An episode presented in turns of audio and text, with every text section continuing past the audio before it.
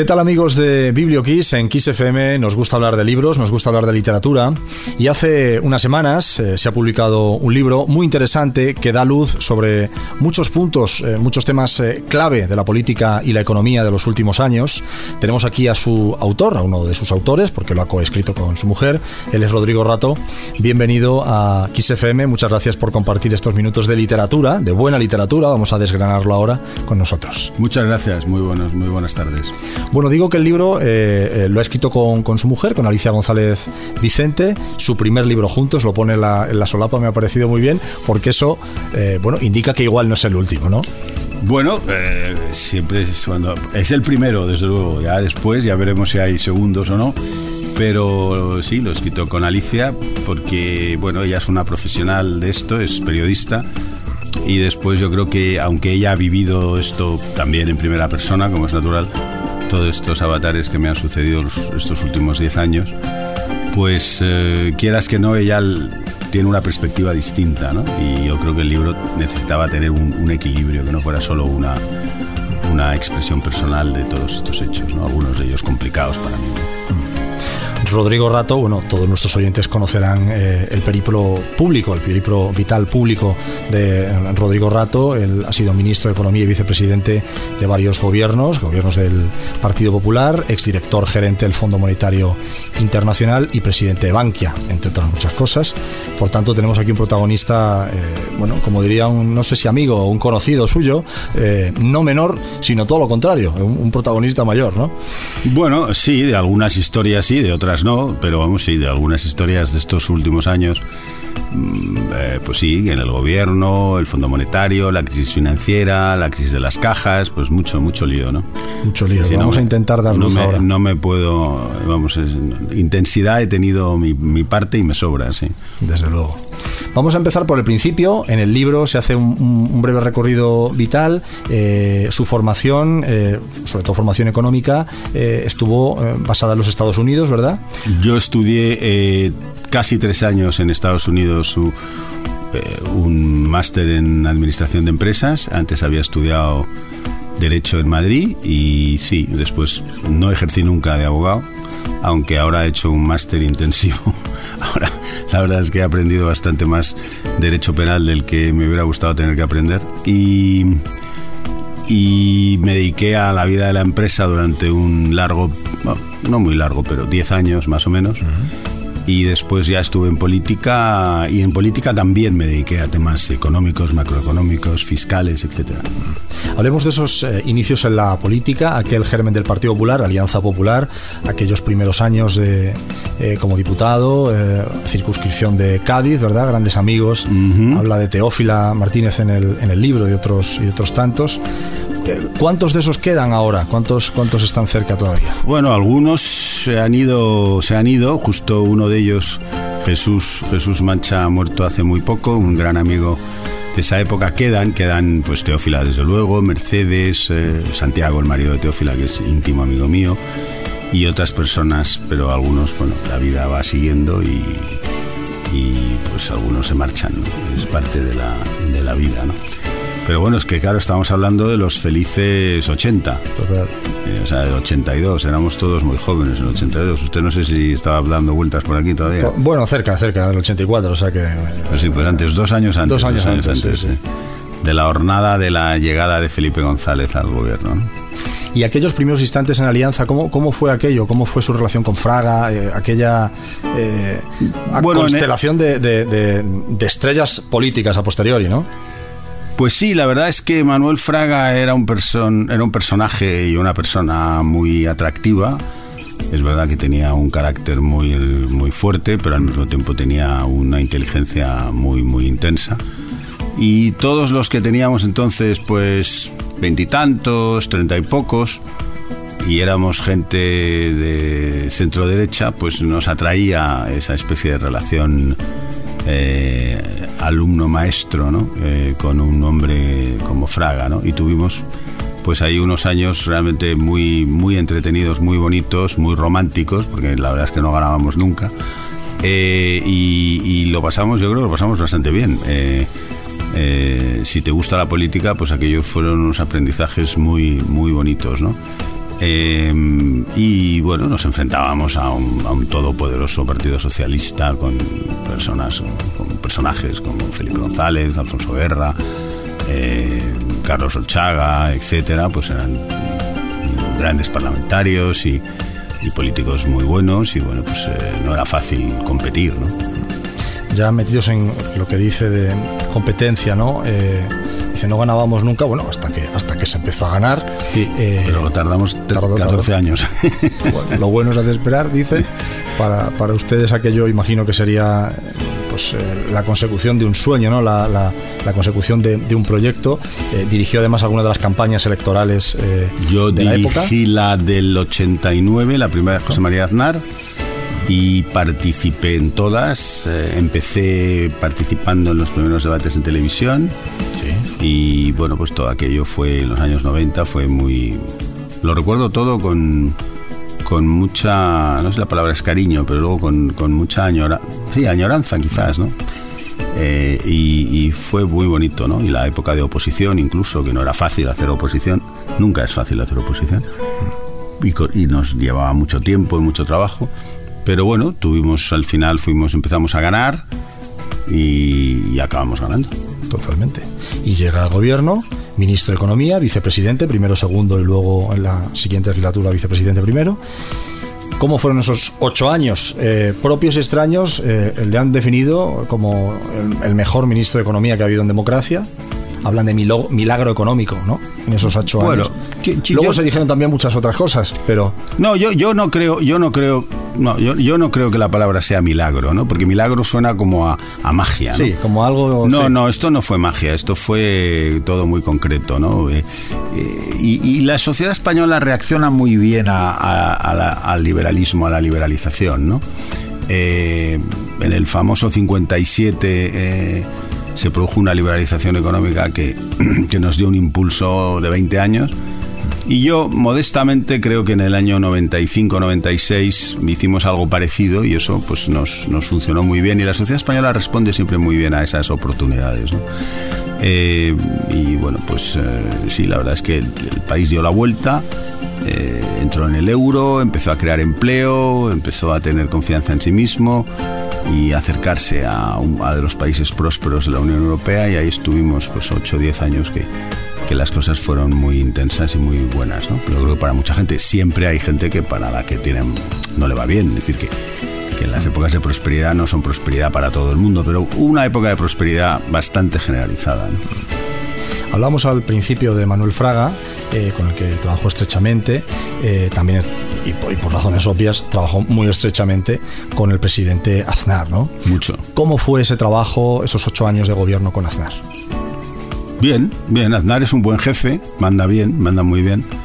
Eh, y él y yo nos entendíamos muy bien porque nos conocíamos, habíamos coincidido, éramos de esa jornada del año 82 que entramos en el Congreso. Y nos conocíamos bien, nos conocíamos personalmente, teníamos relaciones fuera de la política, eh, salíamos a cenar, esas cosas de la vida, ¿no? Y nos llevamos muy bien, ¿no? Y después, hombre, cuando él es presidente de gobierno y tú no, pues eh, probablemente ahí se produce una situación distinta, pero la llevamos bien. Yo creo que la llevamos razonablemente bien y los dos, yo me atrevería a decir que estamos contentos de cómo fueron cómo fueron las cosas aquellos ocho años, ¿no? Para los dos, para él y para mí y para otros muchos. Yo, yo estuve muy cómodo con José María, muy cómodo. En el año 2004, eh, bueno, el Partido Popular sale del gobierno, eh, pero además de salir del gobierno, pues previamente hay un proceso de, vamos a decir, de sucesión, ¿no? De, del liderazgo mm. de Aznar. Eh, finalmente es Rajoy. Usted estuvo en la terna y, estuvo en la terna, bueno, quiero decir colocado en los puestos de cabeza, me atrevería a decir. Bueno, la terna estás el 1, el 2 o el 3. El 1, el 2 o el 3, pues yo diría que el 2. Vamos a, vamos a decirlo así claramente. ¿no? ¿Cómo fue aquella situación de, elección eh, con el resultado? Bueno, yo, lo abordo en el libro. Yo, yo creo, así como he dicho que José María lo, fue un buen presidente, un gran presidente y yo trabajé muy cómodo con él. Eh, yo, yo, creo que la, sucesión no fue lo más acertado, ¿no? Yo creo, no, no por la persona que se eligió, sino por el método, ¿no? Yo, yo creo que el dedazo no es el sistema, ¿no? Yo creo que cuando tú decides irte de un sitio, eh, máxime porque quieres, como era el caso de José María, pues tienes que dejar que los que se quedan tomen sus propias decisiones. Porque incluso, independientemente de que fuera Juanito, fuera Pepito, fuera Mariano, fuera Rodrigo, fuera Jaime o fuera otro, eh, el dedazo no es el buen sistema. Eso quita, quita madurez, quita legitimidad. Y, después además mm, te haces responsable de otra persona que, que después, eh, bueno, pues te gusta lo que hace o no te gusta. Eh, la historia nos enseña que los, sucesores y los y los que son eh, a, los, a, los, que se sucede los sucedidos ¿no? los sucedidos los sucedidos suena un poco raro pero, raro pero los sucedidos pues no suelen ver las cosas igual, ¿no? Es un poco una, una, una, un principio básico, ¿no? De las relaciones humanas.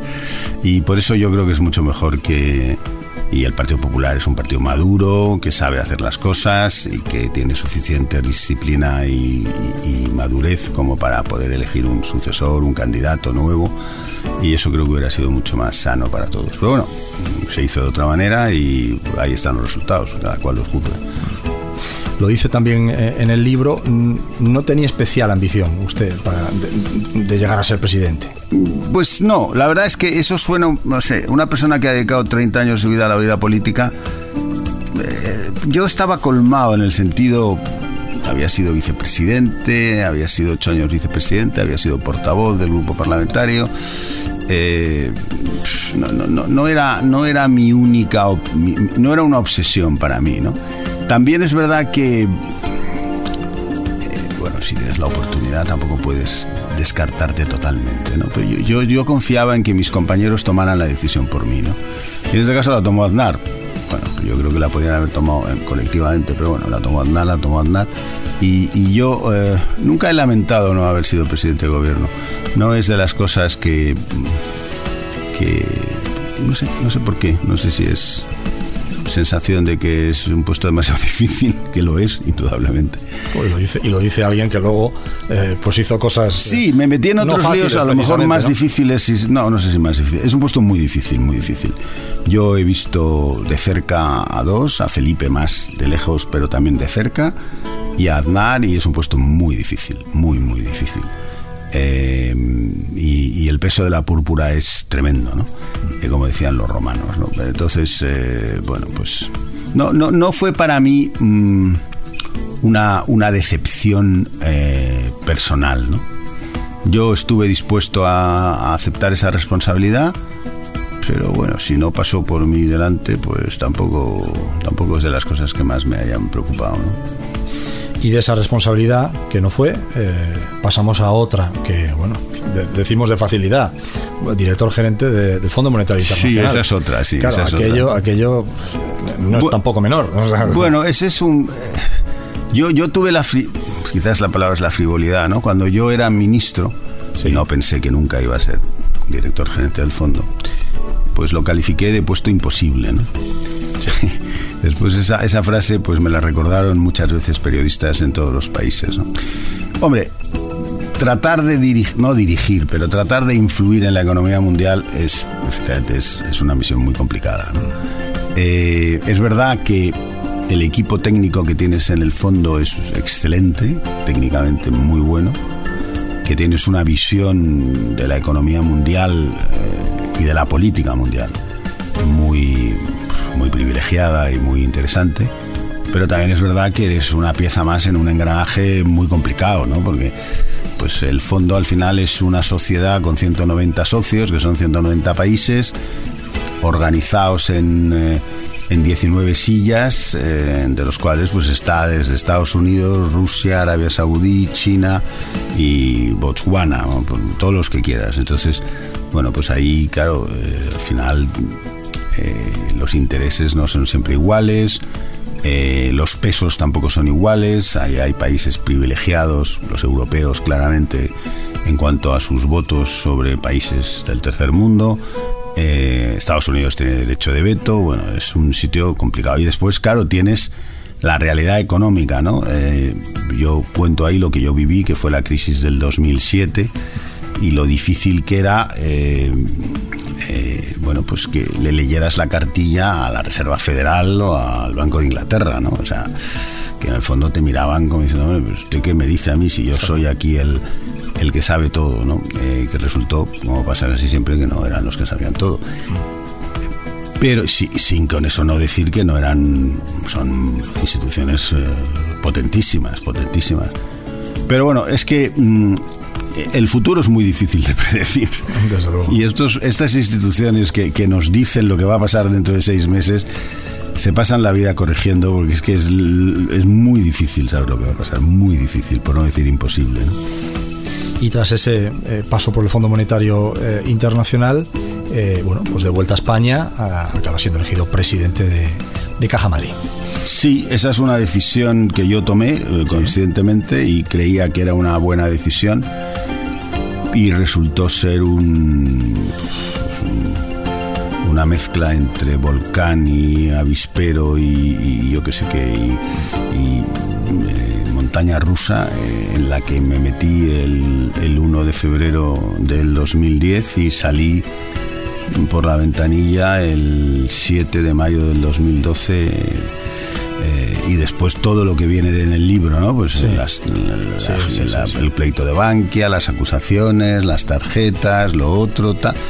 Realmente, eh, realmente es una decisión en mi vida haberme metido en la presencia de Caja Madrid que lo digo, lo digo en el libro, yo, yo creía que era, bueno, yo tenía entonces, esto es 2010, yo tenía 61 años o 62. Eh, bueno, pues pensaba, bueno, pues sí, aquí voy a estar, ¿qué? 5 o 7 años y ya de aquí, pues esto es lo Eso que hay. Es. Aquí se ha acabado el, el, el periplo, ¿no? Eh, y, y, bueno, pues eh, sí, efectivamente, en muchos sentidos se acabó, pero, pero no como yo esperaba, ¿no? Cogió toda la crisis de las cajas, la crisis sí. del euro, los gobiernos, el Banco, Euro, el Banco de España, bueno, un, ahí trato, trato de hacer un resumen, vamos, no un resumen, sino un, no, no es tan resumido, aunque tampoco, tampoco sí, es exhaustivo. Hay una, una, perfecta narración, por eso decíamos antes dentro y fuera de micros, ¿no? que da luz eh, este libro de Rodrigo Rato, hasta aquí hemos llegado, eh, sobre muchos elementos contados además en primera persona por el, por el protagonista más cercano a, a, al seísmo, vamos a decir, el que estaba casi en el epicentro, sí. Por no decir en el epicentro. Eh, y claro, eh, todo ese periplo, la presión de la fusión de las cajas, después rápidamente más presión para la salida a bolsa.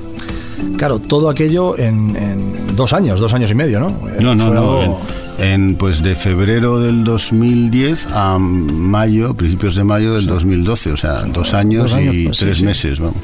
vamos. sí, es. Eh, eh, yo supongo que mucha gente le pasará en su vida en algunos momentos en los que en los que vas detrás de los acontecimientos, ¿no? Así, cuando es verdad que en la vida no, no anticipas lo que te va a pasar, nadie lo anticipa, pero bueno, tienes una pequeña idea y, cuando pasan cosas que no te esperas, pues a lo mejor tienes un poco de tiempo para asimilarlas o aquí no, aquí, aquí hubo un momento en que, en que es que no había manera humana de, de, de, de, de trabajar tres meses con las mismas reglas, ¿no? Eh, había muchísimos nervios en, en los gobiernos, eh, la crisis del euro, había la sensación de que se nos estaba cayendo, y, y de hecho se nos estaba cayendo el cielo encima. Y, y, yo estaba en uno de los sitios más eh, sensibles, ¿no? Sí. Y bueno, pues eh, eso es lo que trata el libro. En una parte trata de, de, de explicar lo que pasó y aventuro, eh, como todo discutible, aventuro si se podía haber hecho de otra manera, ¿no? Es decir, yo, yo y, y aventuro que sí. Sí. Eh, independientemente de que la crisis hubiera sido la crisis, no hubiéramos podido evitarla, porque estábamos muy endeudados como país y como sociedad, pero yo creo que los gobiernos del año 2011 y 12 y 10 eh, visto hoy, con ¿Visto? lo que llaman los los estudiosos eh, sesgo retrospectivo. No sé. Así que Eh, o sea, a toro pasado. Dicho además lo dice en el libro, ¿no? Que, hay, que normalmente a toro pasado es cuando se es más listo, ¿no? sí, sí, a toro, pasado se, es listísimo. Bueno, pues a toro pasado yo creo que hay, un, hay dos o tres momentos eh, que pasó el último tren, ¿no? Eso, eso es lo que, lo que yo creo que el libro en esos años yo había vivido cosas pues relativamente intensas, ¿no? Mm. Bastante intensas a lo largo de, de mis 30 años de política y de vida pública y de gobierno y tal y no sé qué. Pero nunca, nunca había vivido en un corto espacio de tiempo tantos últimos trenes como, como viví en esos años. Es que era un tren y, en cuanto se pasaba ya no volvía. O sea, de repente... Eh, pues el gobierno no, no, quiso hacer la reforma de las cajas en el 2008 y ya cuando la quiso hacer en el 2010-2011 ya era demasiado tarde. El gobierno se emperró en hacer las salidas a bolsa en el 2011 que fueron costosísimas. El siguiente gobierno se puso muy nervioso eh, porque no tenía liquidez. Eh, el propio gobierno reconoció, lo contó en el libro, que entre enero del 2012 y septiembre del 2012 salieron de España 250.000 millones, que es el 25% del PIB, o sea que es todo lo que había. Exacto. Y, y eso no ha pasado, yo qué sé, en España el 25% del PIB no ha salido por la... no se ha ido del país, yo qué sé, eh, no sé, desde la guerra civil, o sea, es que esto es tremendo. Entonces, eh, todo eso todo eso es lo que yo cuento, eh, no solo como observador, porque bueno, fui uno de los observadores, no el único ni mucho menos, sino como, como actor, porque yo estaba pilotando una caja, después un banco, después una salida a bolsa, después, o sea, estaba en uno de los coches de choque, ¿no? Y entre todo aquello, pues eh, eligieron o señalaron una persona que tenía que bueno, eh, acarrear el bulto, por así decirlo, o, tenía que, estar en los titulares, que estar en los periódicos.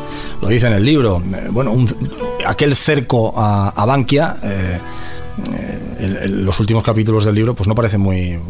Claro, no parece algo muy normal o no parece algo muy. Hombre, que, que un gobierno sea el que llama al Fondo Monetario Internacional para urgirle que saque una nota pública en la que se señale a un gran banco de su país, no, yo no tengo constancia de que eso haya pasado nunca, ¿no?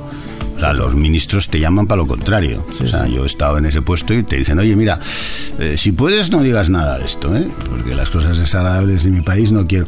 Que sea el gobierno de tu país el que le diga al fondo, oye, sacar una nota de inmediato en la que quede claro que estos señores tienen problemas, eso es muy fuerte, ¿no? Y que después a ti te llamen al ministerio, al despacho del ministro y allí te encuentres con tus tres principales competidores para mm, apretarte, pues tampoco es muy común, ¿no? Eso yo por eso lo quería contar, porque creo que eso se tiene que saber porque... Y también la autoridad independiente, ¿no? Que, debía emitir un informe que, bueno, según dice en el libro, ¿no? Probablemente iba a ser favorable. No llega a emitirlo nunca, ¿no? Nunca, nunca. Eso tampoco parece... Entonces, eh, había muchas, muchas presiones, eh, las circunstancias.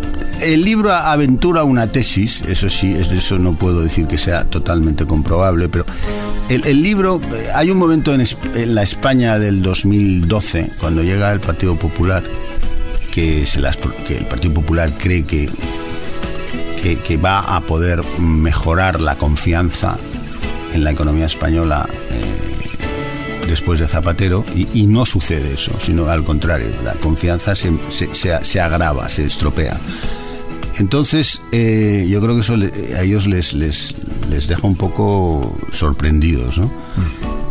Y a partir de ahí eh, se había producido el rescate de Grecia, se había producido el rescate de Irlanda, se había producido el rescate de Portugal.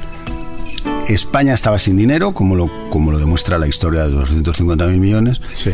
Eh, y, pero había un problema y era que nosotros éramos demasiado grandes para rescatarnos, porque necesitábamos una cantidad de dinero muy grande, ¿no?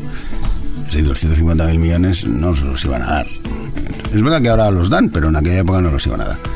Y ahora nos han dado casi 200.000, o sea que tampoco es en los fondos Next Generation, pero entonces no estaban por eso. ¿no? Era otra época, eran otras dimensiones, lo que fuera. Entonces, eh, surge la idea del rescate bancario. ¿no? Bueno, si, si no vamos a poder rescatar España, porque no rescatamos un rescate bancario más modesto de 100.000 millones? Con eso los mercados se tranquilizan, tal. Pero para que haya un rescate bancario tiene que haber un banco en crisis que lo pida y que se demuestre que lo necesita, ¿no? Y que, bueno, que se demuestre como sea, pero que lo pida y que, y que sea, ¿no?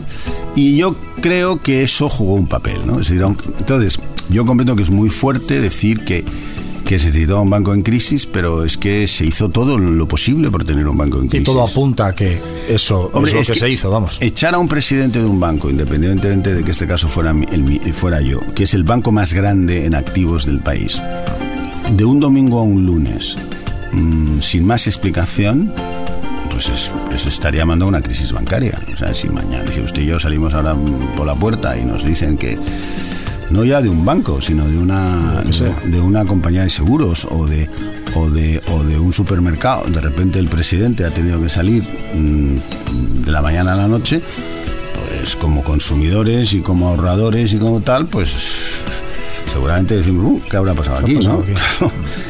Y en un banco la, el miedo, como acabamos de ver en Credit Suisse o acabamos de ver en, en Estados Unidos, pues el miedo es mortal porque la gente no se queda a apagar la luz.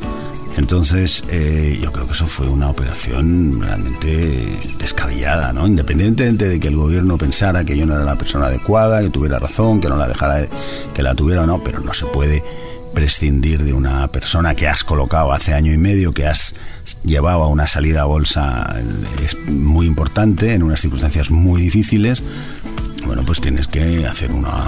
Tienes que. Bueno, pues este señor se retira tranquilamente. Primero cede parte de sus poderes sus poderes, tal. Eso se hace, eso se hace sin parar en el mundo empresarial y en el mundo y en el mundo en general, ¿no? pero de la mañana a la noche, de un domingo a un lunes, dar la noticia de que don fulano de tal, que tiene una, un, un aparato debajo de 300 mil millones, y que es el banco más grande del país, eh, se va, pues, eh, pues ¿qué es lo que quieres? Pues tienes lo que quieres, es lo que tienes, o sea, lo que estás buscando. Y eso yo tengo que, tengo que decir que eso lo cuento porque creo que la opinión pública debe saberlo en detalle, ¿no? Totalmente.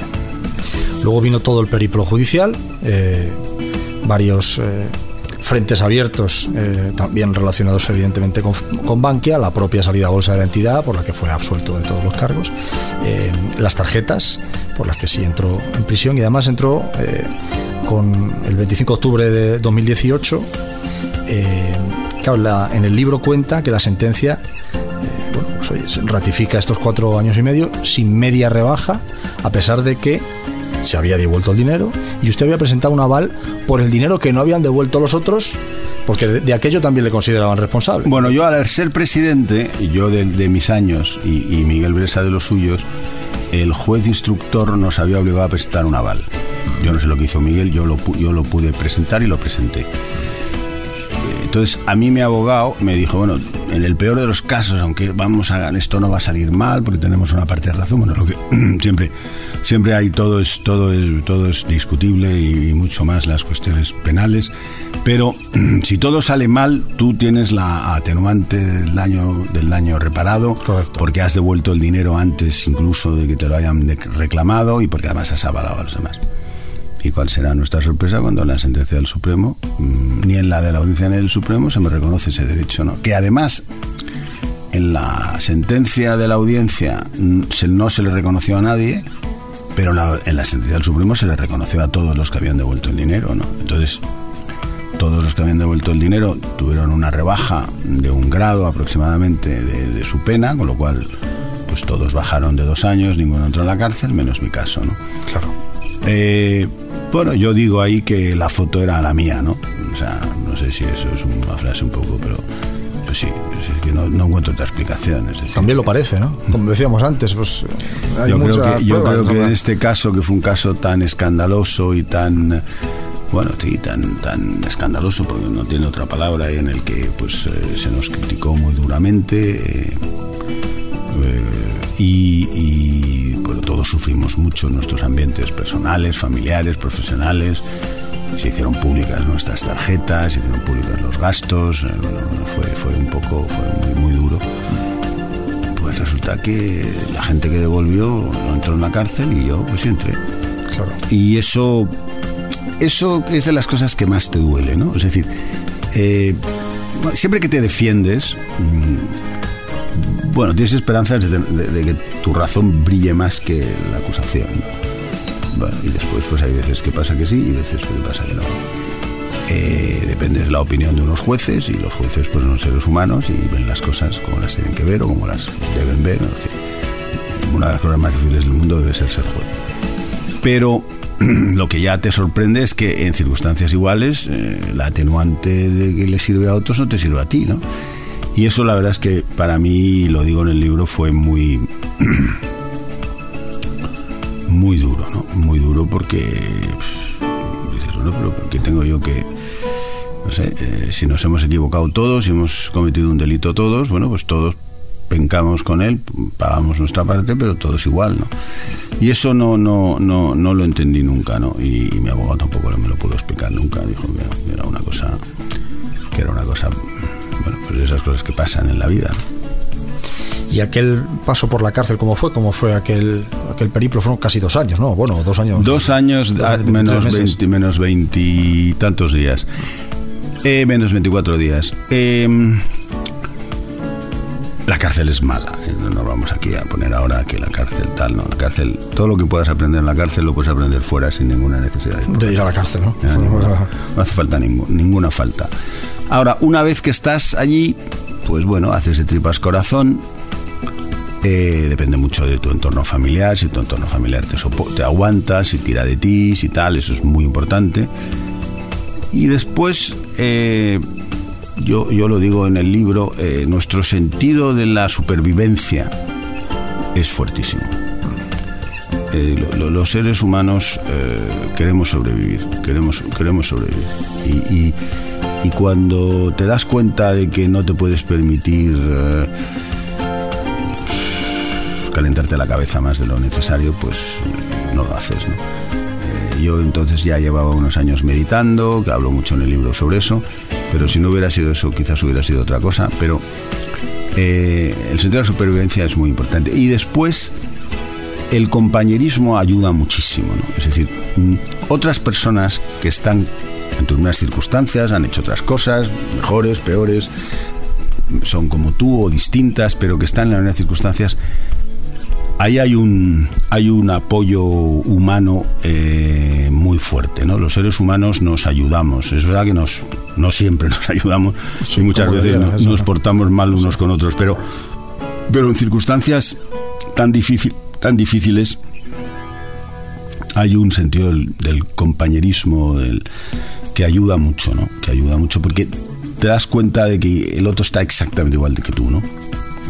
Y que necesita lo mismo que tú, ¿no? Y eso también, también ayuda. Pero vamos, la supervivencia nos, nos, ar- nos agarramos al, tablón con las manos y con los dientes. Y, nadamos todo lo que hay que nadar, eso es la verdad, ¿no? Por lo menos en mi experiencia. ya fuera de la cárcel. eh, bueno, tenemos este, este primer libro, como decimos, decía que era el, primer libro con, con Alicia, con su mujer. Eh, hay otro frente por ahí eh, judicial eh, abierto que todavía está por, por, por resolver. Ha habido siete años de instrucción. Ocho. Ocho años de instrucción. Todavía no hay. Bueno, no se sabe muy Bueno, bien. eh, es un juicio. aquello, ¿no? Aquello fue muy desagradable porque a mí me detienen en mi casa, ah, bueno, la detención, claro. delante de fue- mis sí. hijos, con la televisión avisada. Es el caso Claro, de. ¿cómo? aquello llegó a la televisión antes, que, la policía. sí, O sea, sí, aquello sí. fue Sí, sí. sonado, ¿no? De- Sí, sí, sonado y con campanas, sí, sí, sí. Llegó la televisión antes que la policía, eh, fue tremendo, ¿no? Y eh, el, eh, el delito, porque en España, gracias a Dios, no es fácil que, un juez decida entrar en tu casa, porque el domicilio es sagrado, ¿no? Entonces hay delitos, pues por delitos fiscales no es fácil que, o por supuestos delitos fiscales, pues no es fácil que el juez autorice a entrar en una casa o por otro tipo de delitos, pero por alzamiento de bienes puede ser, ¿no? Entonces, a mí me meten en la denuncia al alzamiento de bienes que decae a los 15 días, pero que dio paso a que entraran en mi casa y se llevaran entre mi casa y mi oficina, sobre todo en mi oficina, en mi casa no se llevaron nada, porque no había nada que llevarse. eh, se llevaron 12 millones de documentos. Bueno, documentos es desde un extracto bancario a una escritura, pero 12 millones. Eh, lo que da cuenta de que estaban buscando todo lo que hubiera, ¿no? O sea, lo que se llama una, lo que técnicamente se llama una investigación prospectiva, ¿no? Bueno, ha sido un juicio muy complicado, una instrucción muy difícil, muy difícil. Ahora veremos el juicio oral. Yo creo que tengo razón, creo que tengo razones de forma y de fondo muy profundas, tengo periciales muy buenas y tengo confianza en la justicia. Pero bueno, quieras que no, llevo ahora ocho años, diez años ya eh, con esto encima de la espalda y, bueno, pues esto es otra otra cuesta arriba que hay que, que hay que pedalear. Sí, está claro. Y al margen de esta cuesta arriba que sigue eh, pedaleando Rodrigo Rato, eh, ¿cómo es su vida hoy en día? ¿Qué es lo que hace? ¿Uno se levanta por la mañana? ¿Cómo, cómo es la vida de Rodrigo Rato? Bueno, yo me levanto por la mañana, eh, además tengo un perro, con lo tengo que, tengo que levantarme y pasear. que levantarse, sí, sí. Pero no, no, no entiende de, días, él tiene sus horarios. y me levanto, yo estoy jubilado, aparte tengo mis bienes embargados, por lo tanto no tengo mucho que hacer. Pero bueno, me gusta pasear, me gusta oír la radio, me gusta escribir, como se puede ver en este libro, me gusta seguir la vida económica, me gusta mucho la macroeconomía, más, mucho, mucho, cada vez me gusta más. Estamos en un momento fascinante de la, de la historia y de la macroeconomía y de la historia y de la geopolítica. Vamos. No hay más que ver lo que ha pasado este fin de semana en Rusia y, aledaños. Mm. Y bueno, pues mi vida es una vida tranquila. Tengo mujer, hijos, bien, bien, amigos. Eh, y, y me tomo las cosas como vienen. ¿Y cómo ve la política española? Alguien que tiene tantísima eh, trayectoria política en España. Y bueno, la veo, veo, ahora veo que, que, vamos a un cambio. Yo creo que lo, lo, vemos todos. Eh. ¿Qué opinión tiene de Fijo? Bueno, yo, yo, yo, he trabajado con él poco, pero he trabajado con él en, el año, en los años 90. Él era director del INSALUD. El INSALUD era un, es una institución muy importante de gasto público, entonces no estaba transferido y por lo tanto pues dependía del gobierno central. Y, nosotros, pues yo, lo, yo me reunía una vez al mes con él y con el ministro, con José Manuel Romay y con la gente de Hacienda y de Economía para ver pues, el tema de las medicinas, el tema de los gastos, aquello era un, era, un tema muy importante que supongo, supongo que seguirá siéndolo. Y, bueno, Alberto entonces era mucho más joven, claro, también lo era yo, pero él era mucho más joven y estaba pues... Pero me parece un hombre muy capaz y me parece un hombre sólido. Y bueno, yo no, no he dicho antes que el, el futuro no lo conocemos nunca, hacer predicciones es absurdo, pero me, da la sensación de que tiene muchísimas papeletas. Tiene, de la rifa tiene... Tiene bastantes papeletas, tiene, bastantes papeletas y bueno, pues le deseo que acierte, porque yo creo que es bueno para todos que acierte. ¿no? Bueno, pues eh, toda esta conversación, eh, no, no, resumida, ampliada, está en este fantástico libro que es Hasta aquí hemos llegado, de Rodrigo Rato, Rodrigo Rato con su mujer, con Alicia González Vicente. Siempre abro para leer el nombre y decirlo bien, porque no quiero decir más los nombres. Muy bien. Y perfectamente hecho. De tal manera que es eh, un libro, como decíamos, que da luz sobre mm, muchos acontecimientos de la vida política y económica de nuestro país, de la historia reciente de la política y la economía de nuestro país. Un libro imprescindible para conocer qué sucedió y por qué sucedió. muchas gracias. muchas gracias. Muchas gracias a usted por, por haber compartido. Un placer estar aquí. Muchas gracias. Muy buenas tardes. Gracias.